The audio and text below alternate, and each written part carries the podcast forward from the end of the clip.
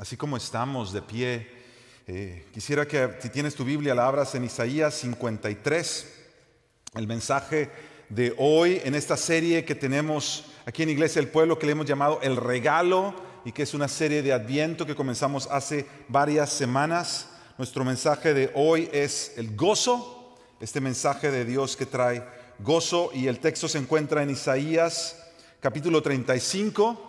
Vamos a leer todo el capítulo ahí donde estás. Si tienes tu Biblia, estamos leyendo la nueva Biblia latinoamericana. Y si no lo tienes ahí, tenemos el texto en pantalla y puedes seguirlo eh, con, tu, con tu vista, con tus labios, si lo quieres leer también, o con tu corazón sobre todo. La palabra del Señor dice así, Isaías capítulo 35. El desierto y el lugar desolado se alegrarán. Y se regocijará el arabá y florecerá, como el azafrán. Florecerá copiosamente y se regocijará en gran manera y gritará de júbilo. La gloria del Líbano le será dada, la majestad del Carmelo y de Sarón. Ellos verán la gloria del Señor, la majestad de nuestro Dios. Fortalezcan las manos débiles y afiancen las rodillas vacilantes. Digan a los de corazón tímido, esfuércense, no teman, pues su Dios viene con venganza. La retribución vendrá de Dios mismo, mas Él los salvará. Entonces se abrirán los ojos de los ciegos y los oídos de los sordos se destaparán. El cojo entonces saltará como un ciervo y la lengua del mudo gritará de júbilo, porque aguas brotarán en el desierto y arroyos en el Arabá. La tierra abrasada se convertirá en laguna y el sequedal en manantiales de agua. En la guarida de chacales, su lugar de descanso, la tierra se convertirá en cañas y juncos. Allí habrá una calzada, un camino, y será llamado camino de santidad. El inmundo no viajará por él, sino que será para el que ande en ese camino. Los necios no vagarán por él. Allí no habrá león, ni subirá por él bestia feroz. Estos no se hallarán ahí, sin embargo, por ahí andarán los redimidos. Volverán los rescatados del Señor, entrarán en Sión con gritos de júbilo, con alegría eterna sobre sus cabezas. Gozo y alegría alcanzarán y oirán la tristeza y el gemido. Esta es la palabra del Señor. Señor, ábranos por tu palabra hoy, tu Espíritu Santo ilumine los ojos de nuestro corazón en Cristo Jesús. Amén. Puedes tomar tu lugar, iglesia. Al leer este capítulo, si tú lo notaste, el profeta, al escribir este, este poema, esta profecía en forma de poema, resalta varias veces el gozo, la alegría, el regocijo en medio de, del pueblo. Yo quisiera comenzar el mensaje de hoy recordándote esta verdad. Hoy más que nunca necesitamos el gozo de Dios. Hoy más que nunca necesitamos el gozo de Dios. Y, claro que todos lo hemos sabido y lo hemos experimentado. Este año ha sido un año particularmente difícil para todos. Yo no, no, no creo que exista otro año que preceda a esto con la misma magnitud de furia que las cosas han venido este año sobre la vida de todos. Porque si lo piensas, el mundo a veces ha pasado por ya sea desastres naturales o, eh, crisis económicas en diversos países o regiones, pero que yo tenga memoria, a menos las guerras mundiales que pasaron generaciones antes que nosotros, un evento que haya impactado a todo el mundo a la misma vez no nos había tocado hasta este año 2020, la pandemia y junto con la pandemia todo lo que ha traído. Y si hay algo que se ha levantado en medio de esta pandemia, el énfasis siempre ha sido el virus y cómo las naciones están tratando de enfrentar el virus. Le damos gracias al Señor que ya empezamos a escuchar las noticias, la vacuna ya está en camino y empieza a moverse. Gracias a Dios por eso. Dios le da habilidad al hombre. Nosotros, nosotros aquí en Iglesia del Pueblo reconocemos que la medicina es, es gracia común. Dios le ha dado al hombre la habilidad de poder usar su inteligencia y aplicarla. Sabemos que por encima de todo está Dios y Él es soberano y Él es el que rige, pero nosotros obramos de manera sabia. Pero si hay algo que quizá no se ha hecho mucho énfasis en este tiempo de pandemia, es otro de las secuelas que la pandemia ha traído. No es necesariamente eh, los problemas físicos que el virus ha traído, pero los problemas emocionales, como la depresión, la ansiedad, los miedos que el virus ha traído. Y no solamente el virus, pero, pero todo este año en general. Y nosotros no podemos hablar de gozo sin tomar un momento para detenernos a pensar en que hoy más que nunca necesitamos el gozo de Dios. Y hoy más que nunca necesitamos el gozo de Dios porque estamos pasando por miedos profundos. Estamos pasando por tristezas válidas. Y es más, yo aún me atrevería a decir que hay gente aquí que está pasando por depresiones y ansiedades. Y la Biblia nos llama a eso. La Biblia nunca le saca la vuelta a los conflictos de la vida ni a los sufrimientos de la vida. Siempre las enfrenta de cara. Al estar yo leyendo acerca de, la depresión esta semana, eh, fui a una clínica famosa que tenemos aquí, el Mayo Clinic, la clínica Mayo, que se, especializa en, tratar a, eh, consejería y, problemas emocionales de una manera eh, clínica. Y lo que ellos dicen acerca de la depresión es que la depresión es un trastorno del estado de ánimo que provoca un sentimiento persistente de tristeza y pérdida de interés. Es decir, no solamente te sientes profundamente triste, es más allá que la tristeza, pero una pérdida de interés, no hay un deseo de, nada. Ellos dicen que, que la depresión afecta cómo te sientes, cómo piensas y cómo te comportas, y que puede provocar una variedad de problemas emocionales y físicos.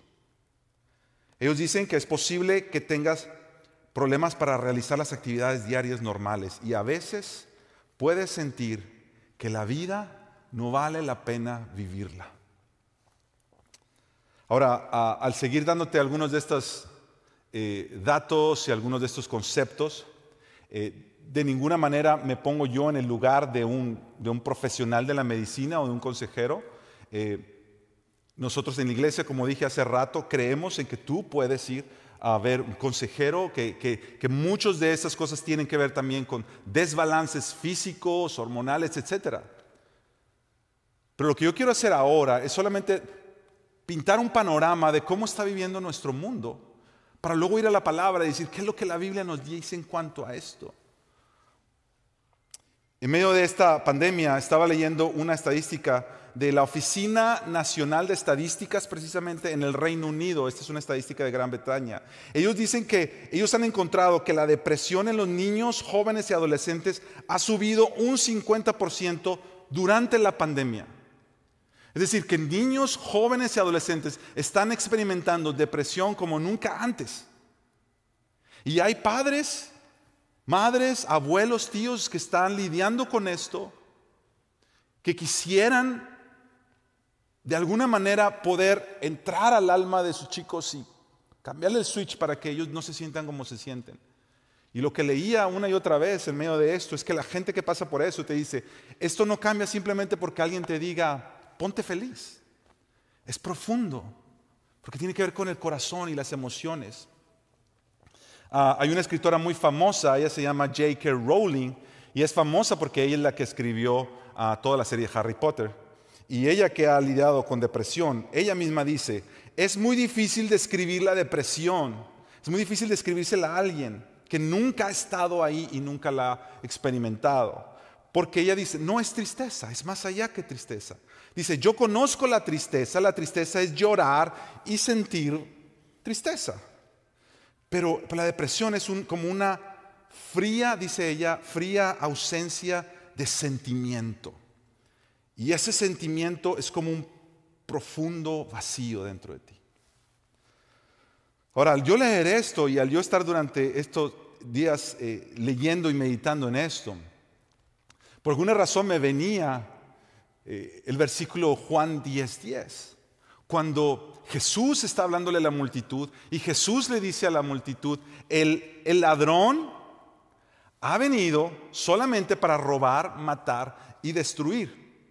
Yo he venido para que tengan vida y para que la tengan en abundancia.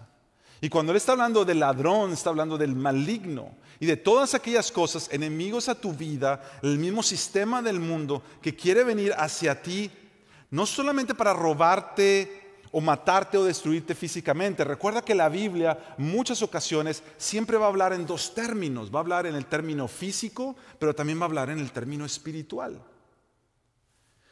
Y cuando Jesús dice que el ladrón viene para robar y matar y destruirte y que esa es su intención, lo que está diciendo no solamente es que quiere que, pierdas la vida, lo que el enemigo quiere es destruir la imagen de Dios en ti. Dios te creó con un propósito, con una dignidad, con un valor intrínseco que tú y yo tenemos como seres humanos. Lo que el diablo quiere hacer es robar eso, es menospreciar eso, es desvirtuar eso que Dios ha creado en ti. Y si Dios nos ha creado para que tú y yo vivamos esta vida, una de las cosas que Él puede querer hacer es robarte la vida. Seguir viviendo pero sin vivir. Como, dice aquí, sentir que la vida ya no vale la pena vivirla. Yo sé que tú y yo sabemos lo que estos conceptos nos dicen porque lo hemos escuchado, lo hemos visto. Pareciera que esta generación, entre más está pasando el tiempo y más problemas estamos viendo, es como ya no hay un motivo para vivir. Ahora que las generaciones jóvenes están más conectadas que nunca, ahora que tienen más acceso al conocimiento que nunca antes, hay muchas más opciones para ellos y quizá para algunos adultos sea difícil entender eso. Quizá tu respuesta para algunos de ellos es, mira, tú tienes más cosas que las que yo tenía cuando era niño. Cuando yo era niño yo no tenía todo lo que tú tienes. ¿Cómo es posible que tú tengas tanto y te sientas así? Y te puede frustrar. Y mi llamado a ti es que seas paciente. Porque hay una verdad. Y esto ha, habido otros estudios, no traigo esos ahora, pero los he leído en otras ocasiones donde ah, se me escapa el nombre, pero ahora es algo que se han dado cuenta que es cuando tú tienes muchas más opciones de algo, eso en vez de ayudarte te paraliza. Porque te sientes tan abrumado, tan abrumada con todas las opciones que tienes. Es por ejemplo como antes, cuando uno estaba chico, ¿cuántos canales en televisión había? Yo me acuerdo que en mi tierra había como tres o cuatro. Y las caricaturas siempre estaban en un solo canal, nada más. Entonces, cuando tú eras chico, te levantabas y cuando querías ver las caricaturas, ya estoy, se están riendo de mí de qué tan viejo soy. Estamos hablando como de los setentas. Eso es antes de ustedes. Ustedes son de, yo soy de Parchís para allá. Ustedes son de, de los Backstreet Boys para acá. Ah. Eh, yo me acuerdo que uno no tenía ese problema. Pero mira, yo te lo voy a probar. ¿Cuántas veces tú te has sentido que quieres ver algo en la televisión, te sientas y ahora como tienes cable, tienes cuántos canales, yo no sé cuántos tengas, mil, quinientos canales por ahí, no sé. ¿Cuántas veces te has sentido que tú tienes todas estas opciones de lo que puedes ver, todas las opciones de películas y documentales en Netflix, te sientas, buscas, buscas, buscas, buscas, buscas, buscas, y después de un rato dices esto, no hay nada que ver. ¿Cómo tú puedes decir no hay nada que ver cuando hay más cosas que ver que nunca. El problema es que tu corazón se siente abrumado, tu mente se siente abrumada ante tanta información, son tantas cosas, tantas opciones que tú mejor dices nada. Nuestra generación, mira, padres, escuchen esto por favor. Tú tienes que ser paciente con tus hijos. Porque nunca antes en la historia ha habido una generación con tantas opciones para todo. Opciones para estudiar, opciones para conocimiento, opciones para entretenimiento. Y esta generación se está sintiendo abrumada por todas las opciones, todas las expectativas. Y tristemente en muchos está provocando ansiedades, depresiones. Hay un consejero que nosotros admiramos y respetamos mucho en la iglesia, él ha escrito muchos libros, se llama Edward Welch. Él de hecho escribió un libro que se llama Depression, está en inglés. Te lo, recomendamos aquí en la iglesia para que lo leas. Hay una versión en español, pero la versión es, es como una versión muy, muy condensada, es como un folleto. Edward Welch hablando de la depresión, está en español, lo puedes encontrar. Pero este es el libro que él habla acerca de la depresión. Él es un consejero bíblico muy centrado en la palabra de Dios y en el Evangelio y cómo, y cómo ah, en el Evangelio nosotros encontramos eh, respuesta. Bueno, quizá no a veces respuesta porque a veces no entendemos todo lo que pasa, pero encontramos la vida que Dios quiere que encontremos aún en las cosas que estamos experimentando. Y él dice esto, cuando tus emociones se sienten apagadas, así lo describe él, la depresión, tus emociones se sienten apagadas o siempre están bajas. Cuando sientes que no puedes experimentar los altibajos de la vida, no los disiernes, los, altos y los bajos. La pregunta importante que te debes hacer no es esta, escucha. La pregunta que te debes hacer no es, ¿cómo puedo averiguar qué es lo que hice mal? Él dice, esa no es la pregunta. No es cómo yo averiguo qué hice mal para yo sentirme así ahora. Él dice que no vas a encontrar respuesta a eso. Él dice, la pregunta que te debes hacer ahora es, ¿hacia dónde me dirijo? ¿O hacia quién me dirijo cuando estoy deprimido o deprimida? Esa es la pregunta que te debes hacer. ¿Hacia dónde me dirijo cuando me siento deprimida? dice, algunos se vuelven hacia sus camas y hacia su aislamiento. Otros se vuelven hacia los demás. Algunos se apartan de Dios. Otros se vuelven hacia Él. Y esa es la pregunta que hace Edward Welch. La última último, um, frase que quiero darte de este libro, él, él dice esto, mira, dice, tu depresión es siempre y profundamente espiritual. Ahora, antes de seguir leyendo esto, él en el libro habla que hay muchas razones y él habla de razones físicas y desbalances y todo esto emocional. Él habla también acerca de que se busque ayuda profesional, pero él va a decir esto porque él dice, en lo más profundo de tu ser, siempre esto afecta a tu espíritu y tu espíritu es de donde sale todo esto. Por eso él dice, tu depresión es siempre profundamente espiritual. Es espiritual porque puede referirse al centro mismo de nuestro ser, desde donde se resuelven nuestras lealtades básicas, hacia donde tú predispones tu corazón y tus anhelos y tus afectos. Él dice, estas preguntas salen de tu alma. ¿Quién es Dios? ¿Confiamos en Él o no confiamos? ¿Por qué está permitiendo que me pase esto? ¿Cómo puedo confiar en Él cuando Él parece tan distante y no me responde Todas estas, dice él, son cuestiones espirituales. Y por eso lo que yo tengo hoy para ti es la palabra de Dios. Una vez más, si tú necesitas ayuda profesional, llámanos. Nosotros conocemos consejeros cristianos y bíblicos que pueden caminar contigo más allá. Lo que yo hoy tengo para ti es llevarte la palabra de Dios y cómo la palabra de Dios promete un gozo que es mucho más allá que lo que el gozo el, mundo puede traer, el gozo que el mundo pretende fabricar para ti, para mí en este tiempo. Por eso comencé hoy diciendo que hoy más que nunca necesitamos el gozo de Dios.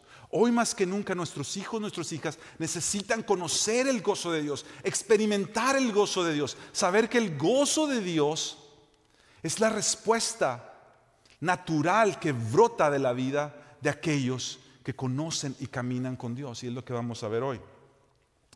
Bien, esta, eh, después de esta introducción larga, yo quiero decirte que vamos a ver este pasaje en tres, tres áreas.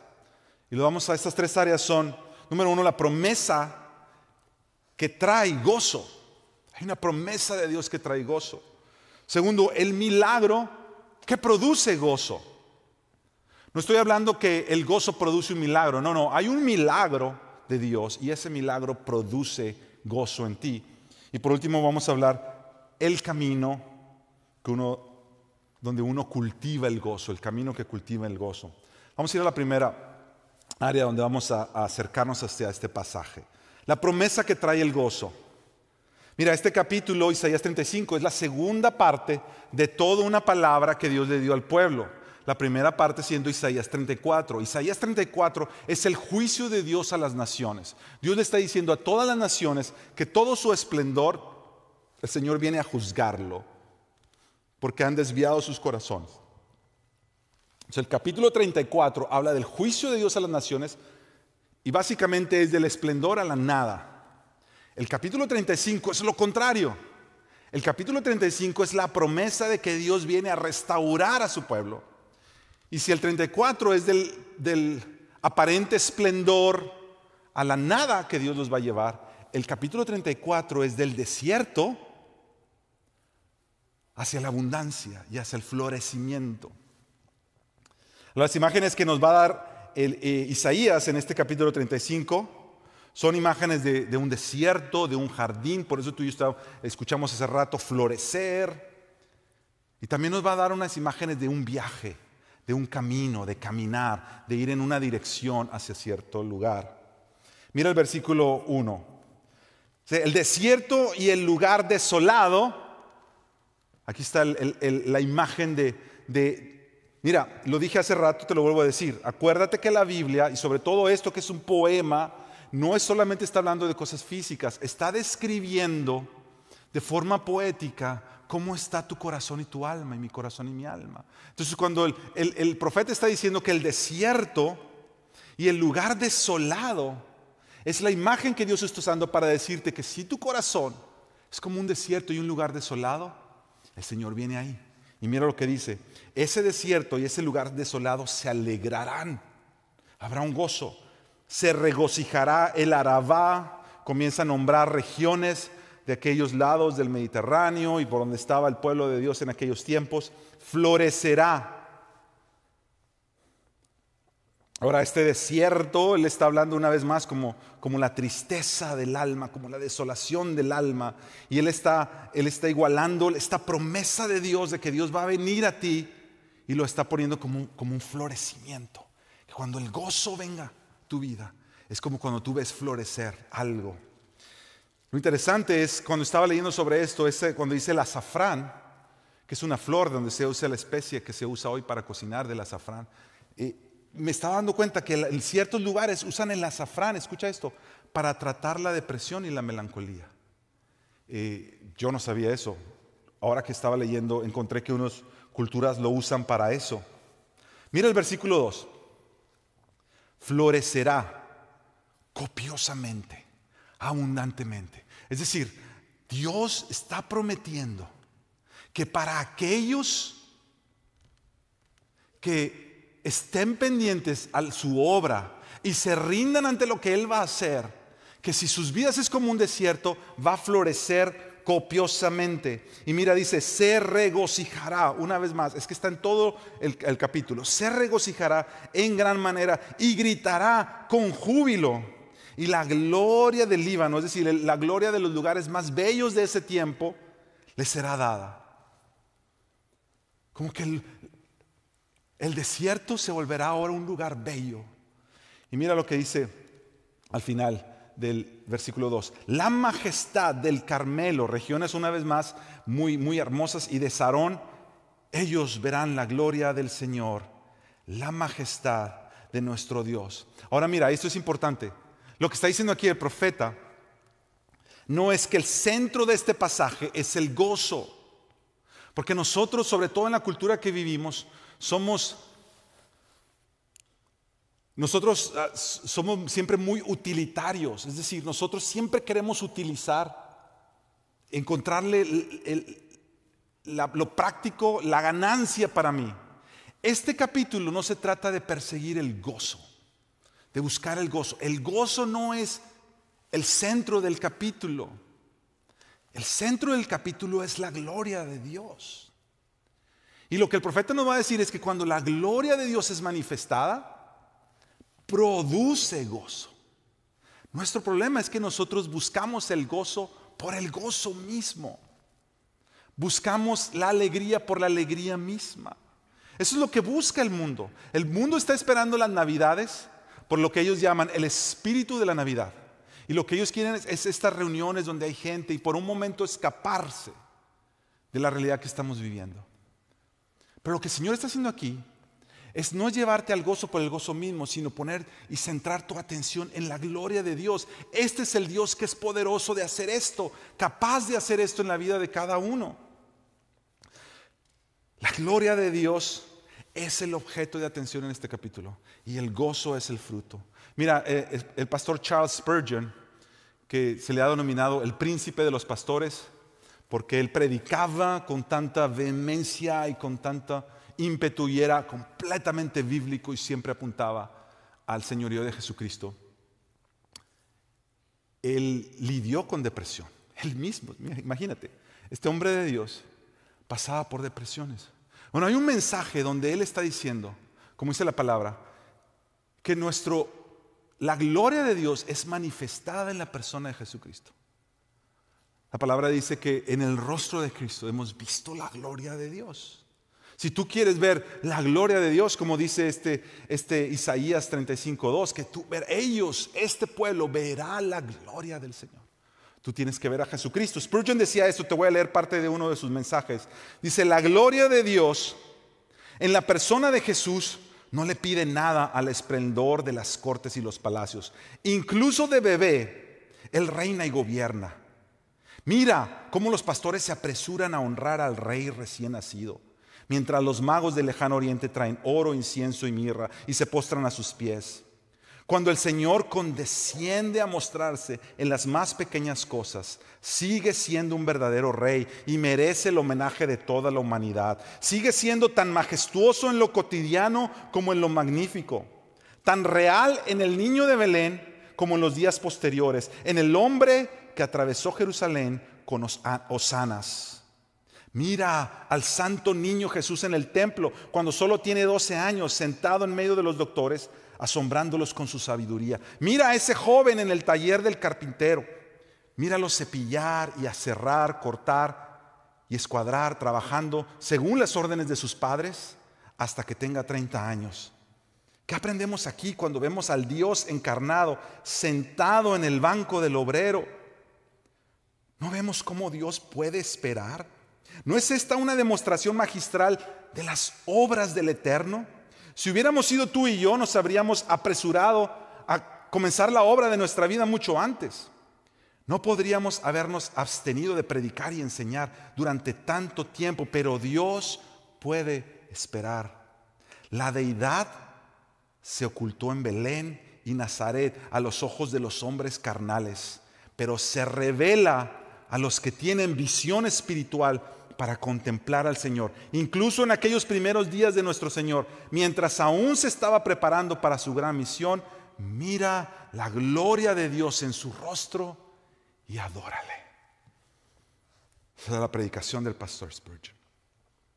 Ahora mira el punto 2, el milagro que produce gozo. La obra de Dios produciendo gozo. Mira el versículo 6, porque aguas brotarán en el desierto. Una vez más, la imagen del desierto. Ahora yo pregunto, ¿cuándo tú ves un desierto de la nada brotar de pronto aguas? De la nada en un lugar desértico de pronto se levanta un oasis. Mira, eso no es normal, eso es una anormalidad, eso tiene que ser sobrenatural. Y lo que ahora nos va a decir el pasaje es que tiene que haber una intervención sobrenatural. La obra que Dios hace siempre es sobrenatural. Y el gozo que Dios produce, escucha esto, es un milagro. Tú y yo no podemos provocar, fabricar ese gozo. Siempre nos quedamos cortos. Tiene que ser un acto de Dios en la vida. Lo leían, los muchachos ahora en, el, encender la vela de Adviento sobre el gozo. Y ellos decían, el gozo humano siempre se queda corto. Es el gozo de Dios que no está condicionado por las circunstancias, leían ellos. El gozo del mundo es un gozo que necesita las circunstancias correctas para que afecten tus emociones y entonces tus emociones se sientan un poco mejor. El gozo de Dios, una vez más, es el fruto de haber contemplado quién Él es y ser transformado por Él, de tal manera que tu corazón ahora se transforma y al ser transformado, ahora impacta tus circunstancias o pasa por encima de las circunstancias sin negarlas. Como decían también los muchachos en la lectura, nosotros somos un pueblo que puede estar pasando tristeza, pero sobre eso estar siendo un pueblo de gozo. La obra que Dios hace es sobrenatural, mi hermano, mi hermana, chicos y chicas que oyen este mensaje. Tú necesitas una obra sobrenatural en tu vida para que traiga ese gozo, porque no la vas a encontrar en ningún otro lugar. El gozo de Dios es un milagro.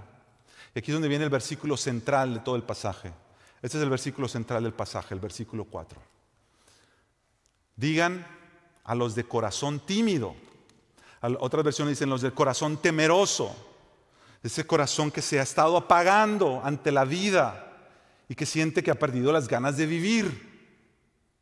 Díganle a ese corazón, esfuércense, no teman, no teman. Esfuércense, no teman. A mí me impacta que el versículo no está diciendo, ahí déjenmelo tantito, no me lo quiten, porque vamos a seguir hablando. El versículo no está comenzando diciendo, regocíjate. Empieza diciendo, esfuérzate. Quizás estás en medio de la desolación, pero mira, enfócate. Enfócate en lo que te debes enfocar. Y no temas. Muchas de las raíces de la depresión que vivimos hoy en día son temores que el corazón siente. Y el corazón se siente tan abrumado por el temor que no sientes que no te deja dar ni siquiera el primer paso.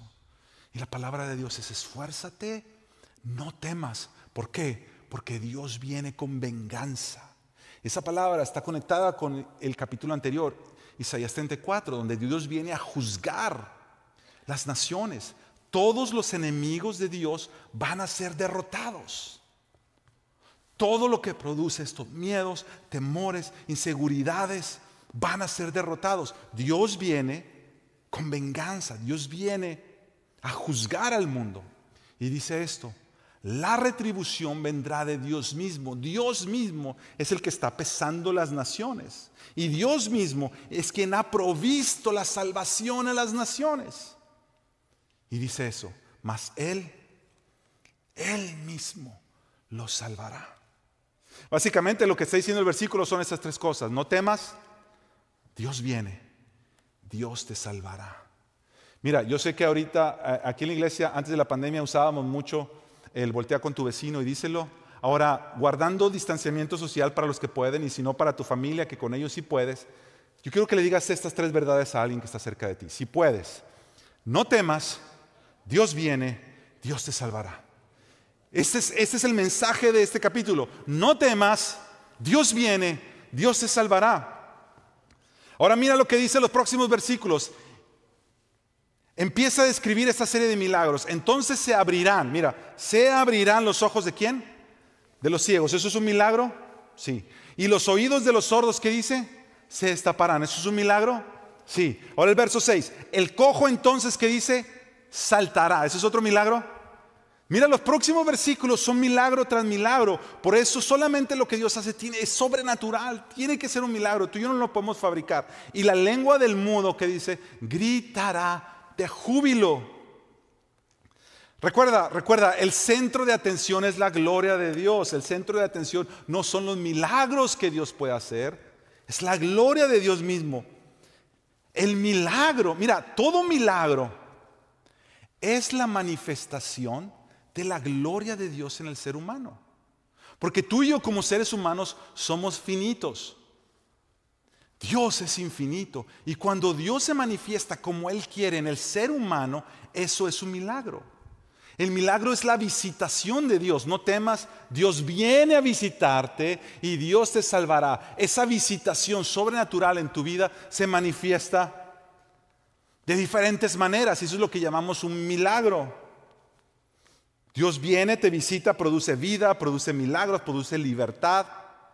Ahora, nuestro problema es que nosotros siempre queremos categorizar a Dios y decir, bueno, ok, eh, hermano Sergio, entonces estos versículos está hablando de los milagros físicos o está hablando de espirituales. El ciego es un ciego físico y es un ciego espiritual. Y yo te diría sí y sí. Porque Dios es poderoso para sanar físicamente, pero Dios es poderoso para sanar espiritualmente. Y Dios no está confinado a nuestras categorías. Para decir, hay unos que dicen, no, es que todos sus milagros ya fueron de antes y ahora ya no vemos esos milagros por X razones. Y otros dicen, no, sí tenemos que seguir viendo los milagros. Es más, busca los milagros. Y hacemos siempre, nuestros énfasis siempre se hacen desproporcionados. Una vez más, el centro del capítulo es, mira la gloria de Dios. El milagro es simplemente un resultado de que Dios está moviendo en tu vida, de que Dios está moviendo en mi vida. Como ejemplo, cuando el, apóstol Pablo, antes de ser el apóstol Pablo, cuando todavía le llamaban Saulo, iba persiguiendo a la iglesia, Jesús se le aparece, brillando y destellando en un resplendor. Pablo o Saulo en ese momento se cae del caballo y tal resplandor lo deja sin ver. Y ahí Jesús se le revela y le dice, ¿por qué me estás persiguiendo? Ahí Pablo tiene su encuentro con Jesús. Pero mira, Jesús abrió sus ojos espirituales con este resplandor, pero cegó sus ojos físicos. Él se quedó ciego después de ese encuentro. Jesús abre sus ojos espirituales y él finalmente puede ver que Jesús es el Mesías, pero se queda ciego. ¿Cómo ves esa? Pablo quedó ciego para poder ver. Y muchas veces Dios, mira, Dios obra de la manera que Él quiere obrar. No lo pongas en esas categorías donde a veces lo ponemos. Míralo a Él, mira su gloria y deja que Él haga su obra en tu vida y que eso produzca en ti gozo. La nueva manera de vivir es a lo que Cristo Jesús nos llama. Cuando Jesús vino a impactar todas las áreas de nuestra vida, él vino a impactar todo, no solamente nuestro cuerpo físico para sanar, no solamente nuestras emociones para restaurarlas. Jesús vino a restaurarlo todo. Todas las áreas de nuestra vida. Y Él nos llama a vivir para Él. Y ese es el último punto. El camino que cultiva el gozo.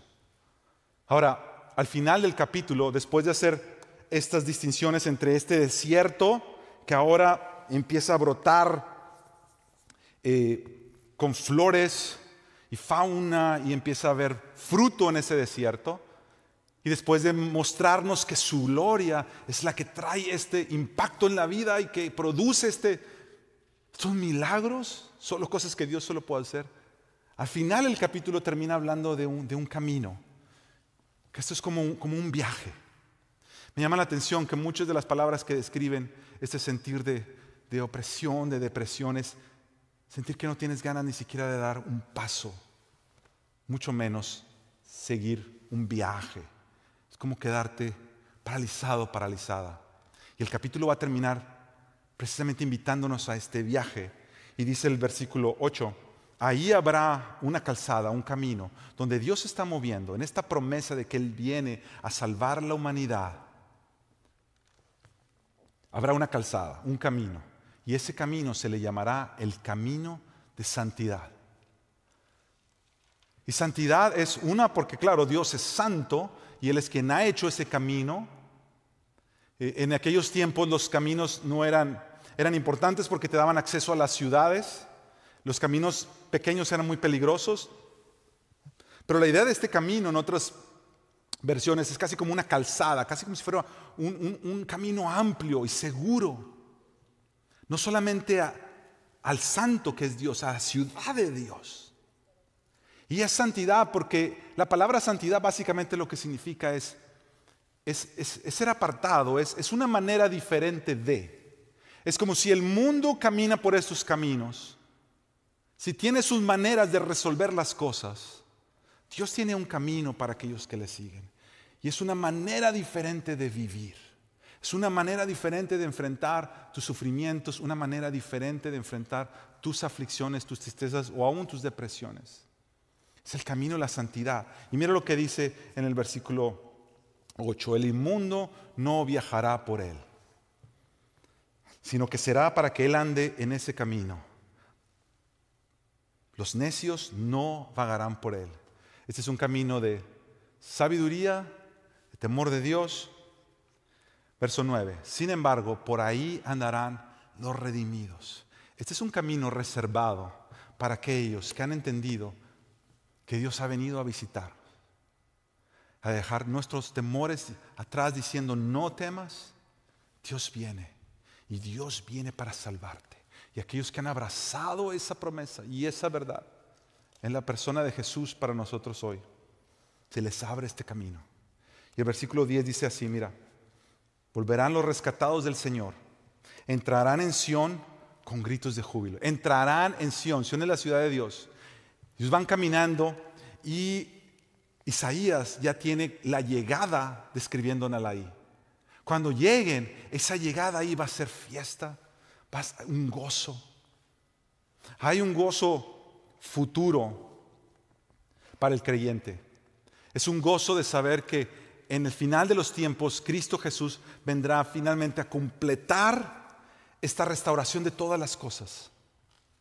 Que ahorita vivimos en un tiempo en entre lo que Él ya ha comenzado a hacer él ha traído ya el reino de Dios, ha dado su vida en la cruz, ha resucitado, con esa resurrección ha comenzado toda la restauración, pero sabemos que todavía sentimos muchos de los efectos de la caída en el tiempo que vivimos.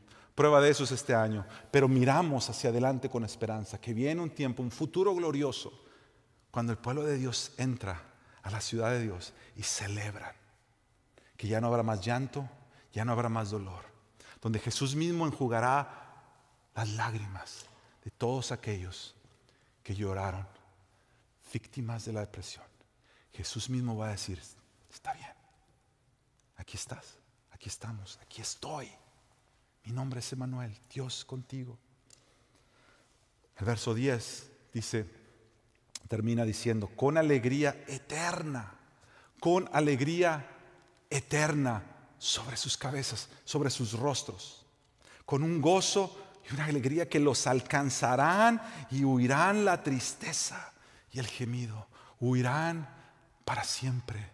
Ya no será una realidad a nosotros andar en este camino de la santidad hacia mirarlo a Él. El camino mismo es un caminar de gozo, un gozo adelante. Pero mira, con esto termino. Para el cristiano hoy, el gozo adelante, el gozo futuro está completamente conectado con el gozo del pasado, con el gozo de saber de que alguien ya vino y nos visitó. Jesucristo ya vino a nacer, el Dios con nosotros, el Emanuel, ya vino. Esas palabras no temas, Dios los visitará. Tú y yo no las vemos como Dios nos visitará, sino Dios ya nos visitó. Y Él ya nos ha traído junto con Él la salvación. Mira, yo estaba pensando en esto. Si, si nuestro camino es hacia Él, y al llegar ahí experimentaré un gozo como nunca antes. Mi caminar hoy me sostiene el gozo de lo que viene, pero está completamente sostenido en el gozo de lo que ya fue. Tú puedes experimentar gozo en el presente por el gozo que trae la esperanza de lo que viene, pero más por la fe de saber que Él ya vino y ya nos visitó. Estaba pensando en esto. Imagínate que tu hijo y tu hija, termino con esto, y un versículo que tengo para ti, para nosotros expresar esto hacia los demás. Imagínate que tu hijo o tu hija hay un regalo que quiere, el regalo que nadie puede tener esta Navidad, que todos lo están buscando y nadie lo tiene. Tu hijo y tu hija lo quieren. Y tú como padre, como madre, te vuelcas, tratas de buscárselo. Tú ves a tu hijo, tu hija triste porque no va a tener ese regalo. De pronto un día tú llegas y le dices, el regalo ya está aquí, ya lo tengo, pero faltan días para la Navidad, la Nochebuena, y le dices, pero no lo puedes abrir ahora. Lo vas a abrir la noche de la Navidad o el día de la Navidad. Yo me pongo a pensar, mira, ese niño, esa niña, puede anticipar un gozo que viene, porque cuando llegue el día va a abrir el regalo que tanto ha anhelado. Pero ese gozo que viene está completamente conectado con el sentir de tu hijo, de tu hija, que esa noche cuando se duerma va a decir, yo voy a poder abrir ese regalo porque papá, mamá ya me lo compró. Ya me lo compró. Ya lo tienen ahí. La pregunta para ti es, ¿ese regalo es ya de él o de ella? Sí. ¿Lo tiene? ¿Lo está disfrutando a plenitud? No. Pero ya es suyo. Y ese saber que ya es mío te da un gozo diferente al gozo. Y los dos gozos se complementan. El gozo de lo que viene y el gozo de saber lo que ya fue. El camino del cristiano, el camino de la santidad es así. La palabra de Dios lo escribe de esta manera. Jesús mismo es el autor y el consumador de nuestra fe, de nuestro caminar. Él es el regalo al principio de la carrera y Él es el regalo al final de la carrera. Por lo que Él ha hecho, por su sacrificio en su vida, en su encarnación, en su humillación, en su sacrificio en la cruz, en su resurrección, en su ascensión al trono del Padre, Él ha asegurado que tú y yo ya tenemos ese gozo como regalo al final pero está completamente conectado con lo que ya hizo. Esa es la seguridad del Evangelio. Y eso es lo que me lleva al último versículo, regresándonos al versículo 3. Fortalezcan las manos débiles. Aquellos que se sienten que ya no pueden seguir haciendo nada en la vida. Afiancen las rodillas vacilantes para aquellos que se sienten que ya no pueden seguir caminando. Esa es esta palabra para ti y esa es palabra para que tú le des a otros. Jesús te dice, no temas, porque Él ya vino a visitarnos y en su visitación ya nos ha traído un gozo. Y al traer ese gozo, ahora podemos decir, Dios es nuestra salvación. Vamos a orar. Señor y Padre, nuestros corazones, Señor, se, se sinceran para decir, Señor, mi vida es frágil, mi corazón es frágil, mis emociones son frágiles. Señor, nosotros reconocemos que estos tiempos estamos pasando por situaciones tan difíciles, ansiedades, tristezas, depresiones. Tu palabra nos apunta a un gozo, a un gozo que nos cambia todo, a un gozo que es el fruto de haber contemplado la gloria de Dios en la persona de este pequeño que vino a nacer en Belén. Mi oración, Señor, para todos los que estamos acá, es que durante este tiempo, Señor, esa gloria humilde en ese pesebre, esa gloria grandiosa mostrada en la cruz, esa gloria poderosa mostrada en la tumba vacía, sea la gloria que nos transforma y que transforma nuestros desiertos de nuestro corazón en jardines de vida y plenos por la gloria de Dios. Dale gracias al Señor por su obra. Que no nos ponemos de pie y por un momento le decimos, Señor, aquí estoy. Tómate un momentito para que tú con tus propias palabras le digas, Señor, Señor, aquí está mi vida. Yo quiero ser impactado, Señor, por tu gloria de tal manera que impacta todo lo que soy, mis emociones, mi fe, mis afectos yo necesito el gozo, no que el gozo que trae el mundo, el gozo que solamente tú traes, Señor. El gozo que es un milagro experimentarlo. Ese es el gozo que tú has venido a traer, no solamente en esta Navidad, pero para siempre. En tu nombre, Jesús.